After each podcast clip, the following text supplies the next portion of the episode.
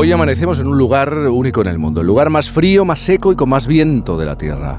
Es el único del mundo sin población indígena.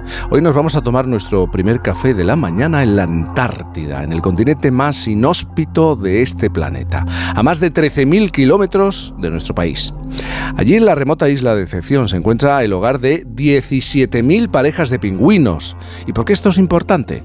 Eh, porque también trabajan españoles allí, en la base Gabriel de Castilla, uno de los campamentos que, nuestro país tiene para realizar proyectos de investigación. El pasado mes de enero, dos virólogos españoles, Antonio Alcamí y Ángela Vázquez, aterrizaron en el continente blanco para investigar la gripe aviar en los pingüinos. Por primera vez, iban a poder analizar las muestras, al poco de haberlas recogido, gracias al montaje de un laboratorio de diagnóstico en la Antártida, algo que muy pocos países han conseguido y esto hay que ponerlo hay que ponerlo ahí, en valor. Ahora estos investigadores han confirmado, gracias a este laboratorio, que hay gripe aviar por primera vez en la Antártida. El hallazgo se ha producido después de que un grupo de científicos argentinos encontrara en las proximidades de la base de Antártida Primavera dos aves marinas muertas y las trasladara a la base española para ser analizadas. Vamos a hablar de esta noticia, del trabajo de los españoles, de lo que significa también puede significar para el ser humano Ángela Vázquez, investigadora postdoctoral del Centro de Biología Molecular Severo Ochoa de Madrid. Buenos días desde España. Hola, buenos días, ¿qué tal?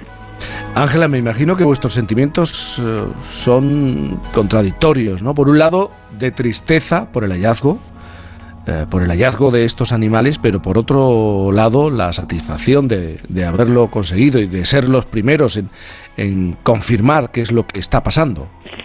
Pues sí, hombre, da, justo lo que dices, da pena por la repercusión que pueda tener a nivel ecológico en la fauna, pero por otro lado, pues contentos evidentemente por haber sido capaces de, de realizar todos los, los diagnósticos aquí. Ahora me vas a explicar qué significa esto, pero eh, ¿cuándo se ha producido? ¿Cómo se ha producido este hallazgo? Bueno, se sospechaba que se podía introducir el virus de la gripe aviar altamente patogénica, H5N1 es la que estaba circulando por la Patagonia argentina y chilena. Y de hecho ya sí que se había detectado desde finales del 2023 en alguna isla en las Georgias del Sur y se que pudiera entrar por las aves migratorias como justo las que se han encontrado en base primavera que comentabas. Entonces, sí que desde todos los comités polar de la zona, que es el chileno, argentino, español, eh, uruguayo creo que era también y coreano, nos estábamos en un grupo de trabajo en contacto para intentar si veíamos cosas raras, sobre todo eso, poder hacer los análisis, porque para poder hacer el laboratorio, vamos, solo lo, lo teníamos aquí lo, en Gabriel de Castilla. El resto de países no, no podía hacer el, el estudio completo. Así que ha sido ahí un poco aventura, porque realmente la base primavera está en la península antártica, no está en la isla en la que estamos nosotros. Vosotros fuisteis los encargados de hacer ese análisis porque teníais el material, la tecnología en ese laboratorio y confirmarlo. Y, me han explicado que fueron momentos de nerviosismo. Un poco, sí, porque la tensión de que salga todo bien eh, lleva varios procesos, la confirmación del diagnóstico y la última parte que es un poco más laboriosa mm, fue aquí es difícil claro desarrollarla porque normalmente los laboratorios suelen ser mucho más puedes acotar bien las zonas de zona limpia zona sucia y aquí pues compartimos entre todos los científicos que estamos y es un poco el espacio reducido y sobre todo que no puedes hacer esa diferenciación tan fácil de zona limpia zona sucia y demás. Pero ¿Y qué supone este este hallazgo, algo que eh, de lo que hemos hablado mucho en los últimos años, ¿no? De los primeros casos, el contagio, que se ve afectado un, un grupo importante de animales, miles de animales. Claro, pues aquí ahora supone que si ya se estaba vigilante antes, pues ahora todavía más. Eh, y principalmente sabiendo ya que está, sí que, por ejemplo, sabemos que la, en la zona donde la han encontrado ya van a cerrar la, la base supone que tengamos todavía los científicos que estamos en la zona más cuidados, sobre todo por para tú no llegar, porque una de las vías de transmisión es a través de las heces contaminadas. Entonces, pues tener todavía más cuidado para no ser tú un vector de transmisión entre distintos colonias de animales, con las botas que pises sin querer y la lleves de un sitio a otro.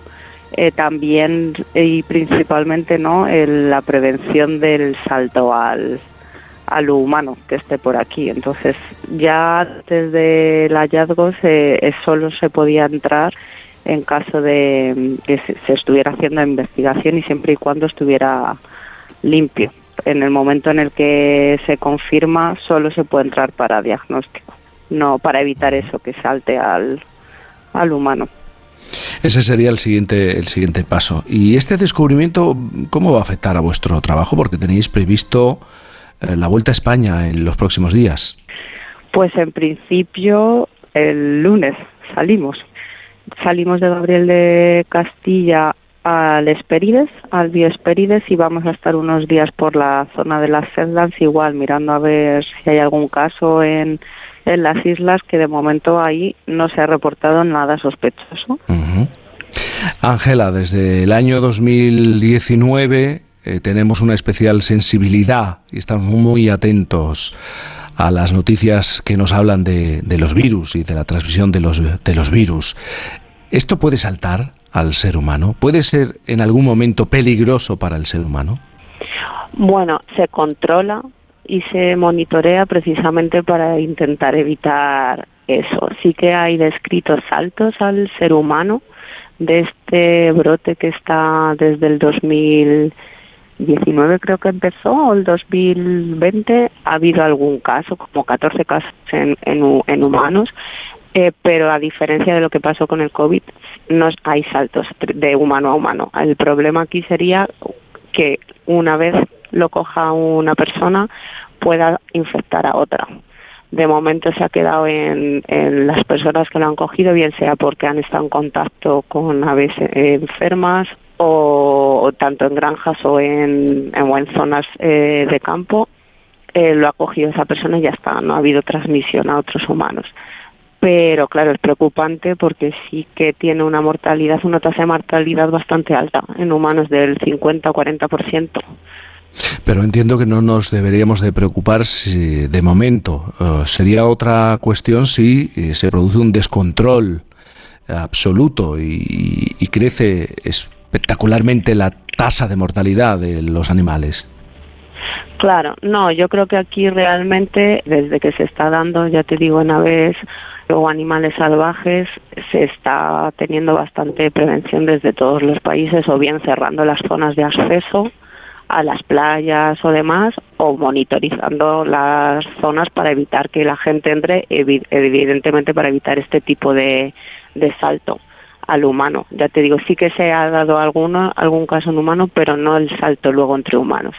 en ese sentido sí que podría preocupar más porque sí que se está viendo bastante mortalidad en mamíferos marinos, que se parece mucho más a, a nosotros. Entonces ahí sí, que es cierto que no, no se ha demostrado que en estos mamíferos eh, las altas tasas de mortalidad sea por que hay transmisión entre ellos, pero precisamente porque está teniendo altas tasas de mortalidad se sospecha que puede ser que no sea por haber estado en contacto con aves, sino porque haya transmisión entre ellos, pero ya te digo, no está comprobado. Eh, trabajáis en uno de los lugares más inhóspitos del planeta, la Antártida, en concreto en, en la isla de Decepción, que está ubicada cerca de la, de la punta de la península antártica. Pero a mí me gustaría saber cómo es vuestro vuestro día a día, además de la temperatura, me, has explicado antes, antes de, mantener esta conversación, eh, que ahora mismo estáis disfrutando de una temperatura, para que todos lo entendamos, agradable para lo que es la, Antártida.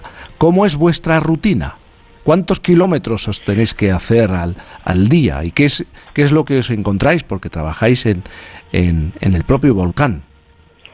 Sí, pues esto depende de la zona en la que tengas que ir. Los desplazamientos se hacen andando o si hay posibilidad eh, como la estamos justo en la caldera del volcán, te puedes desplazar en Zodiac también, pero ahí dependes del viento y de cómo esté la mar. Entonces, normalmente trabajamos en una pingüinera que está en punta descubierta, en Collado Bopor, y vamos andando, que es como hora y media andando para llegar.